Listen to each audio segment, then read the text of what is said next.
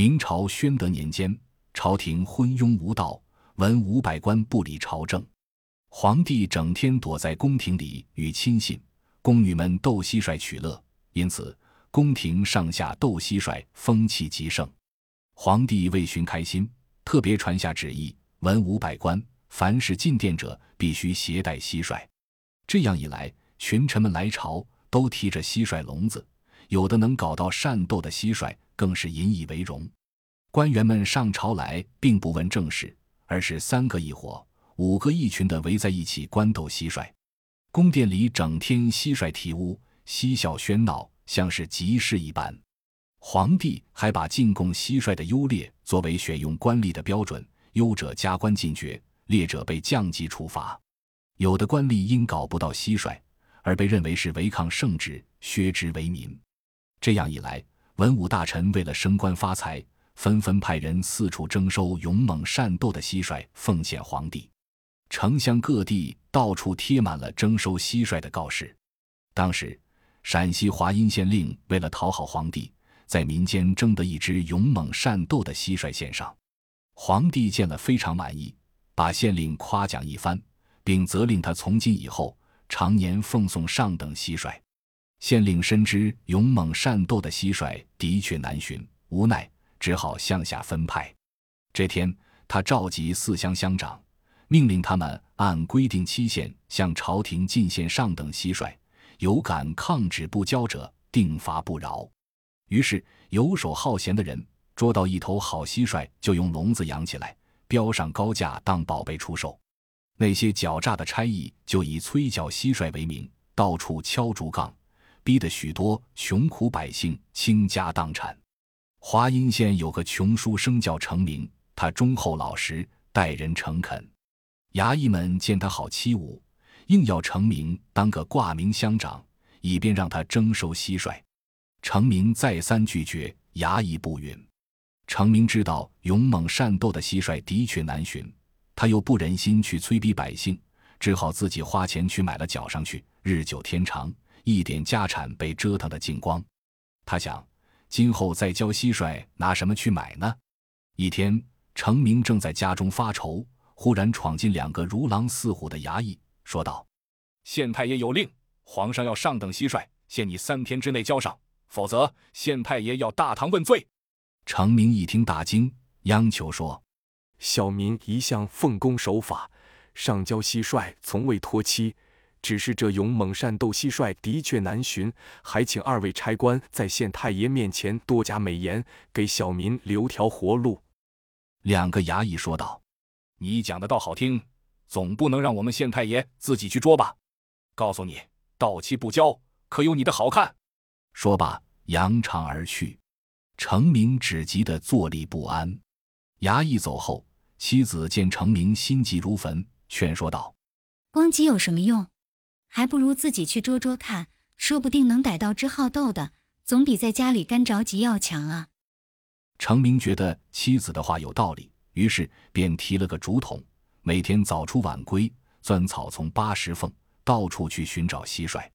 转眼间两天过去了，程明虽捉住了两三头蟋蟀，但都是又瘦又弱、缺腿稍尾的，根本交不了差。他只得提心吊胆的默默的回到家中。三天期限到了，程明还是没有捉到上等蟋蟀。两个衙役气势汹汹地闯进程明家，不问青红皂白，便把他抓了起来。程明被带上大堂，县令把景堂木一拍，道：“大胆刁民，竟敢违抗本县命令！三天已经过去，为什么迟迟不交蟋蟀？”程明正想说明，只听县令喝道：“给我重打四十大板！”刹那间。几个如狼似虎的衙役把程明按倒在的打了起来，只打得他哭爹喊娘，疼痛难忍。程明被打得当场昏了过去。等他刚一苏醒，县令又喝道：“本县再给你三天期限，如胆敢违抗圣旨，定将满门抄斩。”程明听了，直吓得心惊胆战。程明回到家里，妻子和六岁的儿子见他被打得遍体鳞伤。不觉泪如雨下。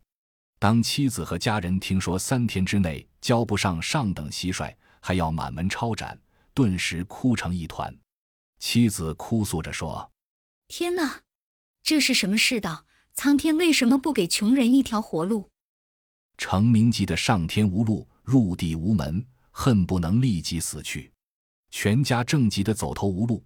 这时，村中来了一个巫婆。程明妻子抱着一线希望，备了厚礼，去求救于巫婆，解除危难。那巫婆听了程明妻子的诉说，并不讲话，只是紧闭双眼，嘴巴一张一合，口中念念有词，也不知道说了些什么。程明妻子又是叩头，又是烧香，祈求神灵指点，给全家一条生路。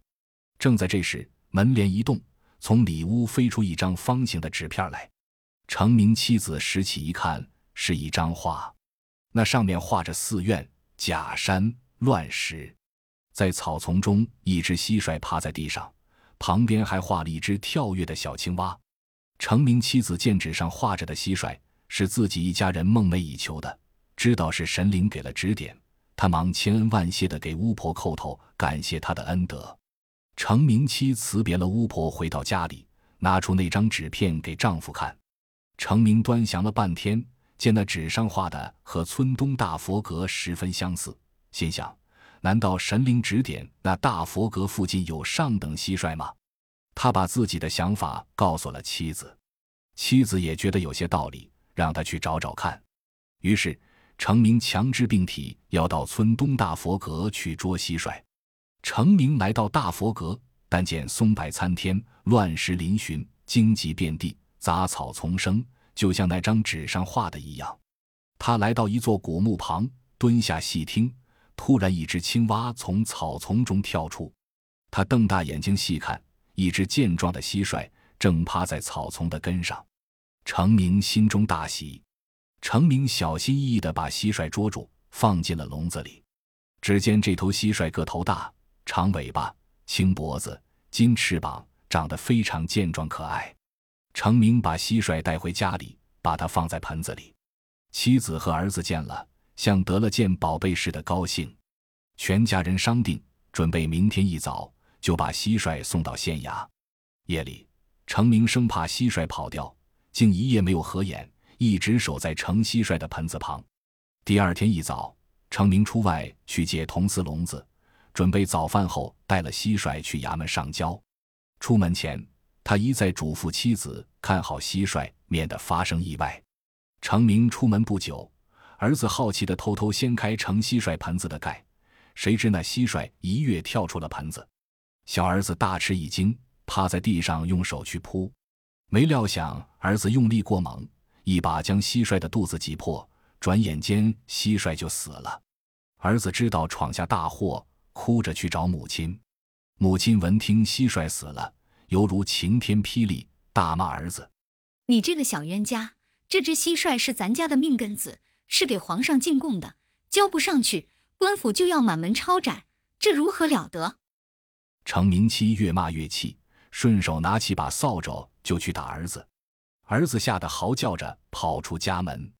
程明回到家见蟋蟀死了，后悔不已。他大骂妻子为何不好好看管孩子。程明见儿子跑掉。不由怒火燃胸，到处去寻找儿子算账。但是他找遍了全村，也没有找到儿子的下落，只得垂头丧气的回家而去。妻子听说没找到儿子，吃了一惊，立即和程明到村外去找。结果从一口枯井中找到了儿子的尸体。夫妻俩由愤怒变为悲痛，妻子抱起儿子的尸体，嚎啕大哭起来。夫妻俩把儿子抱回家中，悲痛欲绝。天快黑了。程明准备把儿子埋掉，不料抱起儿子，用手一摸，似乎还有点气。程明赶紧把儿子放在床上，给他盖上棉被，夫妻俩守护在床前。半夜过后，儿子已经透过气来，虽然仍昏迷不醒，但已脱离危险。妻子想起上交蟋蟀的事，又伤心的哭起来。突然，一只蟋蟀跳到儿子的头上，夫妻俩赶忙去抓，但是那只小蟋蟀在儿子身上跳来跳去。却怎么也抓不住他。一会儿，蟋蟀不见了。夫妻俩正在焦急，只见儿子的身体动了一下，胳膊竟然抬起来，用手指指门外，好像是说蟋蟀已跳到门外去了。程明顺着儿子指的方向找去，果然见一只体小如豆、全身赤红的小蟋蟀伏在门口，样子十分可怜。程明无心去捉，他正待回屋时，那只可怜的蟋蟀竟钻进了他的衣袖中。程明回到屋里，见儿子仍然不省人事，心中十分烦恼。他想把蟋蟀丢掉，但蟋蟀老是在他身上转来转去。程明只得将它收进笼里，看看能否用它上交官府。恰好村中有个青年，听说程明有只蟋蟀，便提了自己的蟋蟀要与小蟋蟀比试，并洋洋自得地说：“我这只谢可清是村中最勇猛的。”程明自知自己的蟋蟀不行，因此婉言谢绝。那青年一再要求，程明想自己的蟋蟀又瘦又小，留着也无用，干脆拼斗一番算了。于是便找来圆盆，两个人各把蟋蟀放进盆里，在一旁观看。只见谢可清跃跃欲试，小蟋蟀呆若木鸡。那青年用猪鬃毛触动小蟋蟀的双须，小蟋蟀还是不动。过了一会儿，那青年又拨弄小蟋蟀的长尾，小蟋蟀这才怪叫着向谢克清进攻。接着，两只蟋蟀便斗了起来。小蟋蟀只几个回合便击退而逃，谢克清紧追不放。小蟋蟀一着急，咬住了谢克清。那青年见谢克清吃了亏。马上把它收进了笼子里。程明正想收起蟋蟀回房，突然一只大公鸡奔来，伸着脖子就要啄小蟋蟀。程明正在担心，却见那小蟋蟀一蹦蹦到了大公鸡的鸡冠上。那只大公鸡被小蟋蟀咬得摇头摆尾，扑扑棱棱。程明见了又惊又喜，心想：没料到这只小蟋蟀竟如此勇猛，我何不将它上交官府？也许能交了这要命的差事。第二天一早，程明要去县衙上交蟋蟀。临行前，他对妻子说：“我去碰碰运气，苍天有灵，或许这只可怜的小蟋蟀能救活咱全家的性命。”妻子含泪把他送出村外。程明怀着惶惶不安的心情来到县衙，县令见他交来的蟋蟀瘦小而呆若木鸡，大骂程明欺骗官府，违抗圣旨。程明慌忙跪倒在地。把蟋蟀如何勇猛善斗说了一遍，请求官府验证。县令不相信小蟋蟀勇猛善斗，命衙役将争得的善斗蟋蟀拿来当堂比试。结果，几只号称无敌的蟋蟀都被小蟋蟀斗败了。县令不服，又让衙役去找只大公鸡和小蟋蟀比试。一会儿，衙役捉了一只大公鸡，县令把小蟋蟀放出去，只见它鸣叫一声，直蹦到机关上咬了起来。公鸡痛得直叫，败下阵来。县令见小蟋蟀果然非同一般，夸奖衙役干得不错。第二天，县令来见皇帝，献上蟋蟀，说：“下官得天下少有蟋蟀一只，奉献万岁。”接着便把蟋蟀如何勇猛善斗讲了一遍。满朝文武听了，个个交头接耳，不以为然。皇帝更是半信半疑，传下圣旨。让人取来了螳螂、游利獭、青丝蛾等善斗的蟋蟀与小蟋蟀格斗，结果这些蟋蟀纷纷败下阵来。满朝文武见了，个个惊得目瞪口呆。这小蟋蟀似乎还通人性，一听到音乐声就会翩翩起舞。皇帝和文武百官十分惊奇，赐给华阴县令许多马匹和锦缎。程明回到家里，儿子的病突然好转了，他对父亲说。我好像做了一个梦，自己变成了蟋蟀，在皇宫里战败了最勇猛的蟋蟀。程明夫妻听了，方知道那小蟋蟀原来是儿子的化身。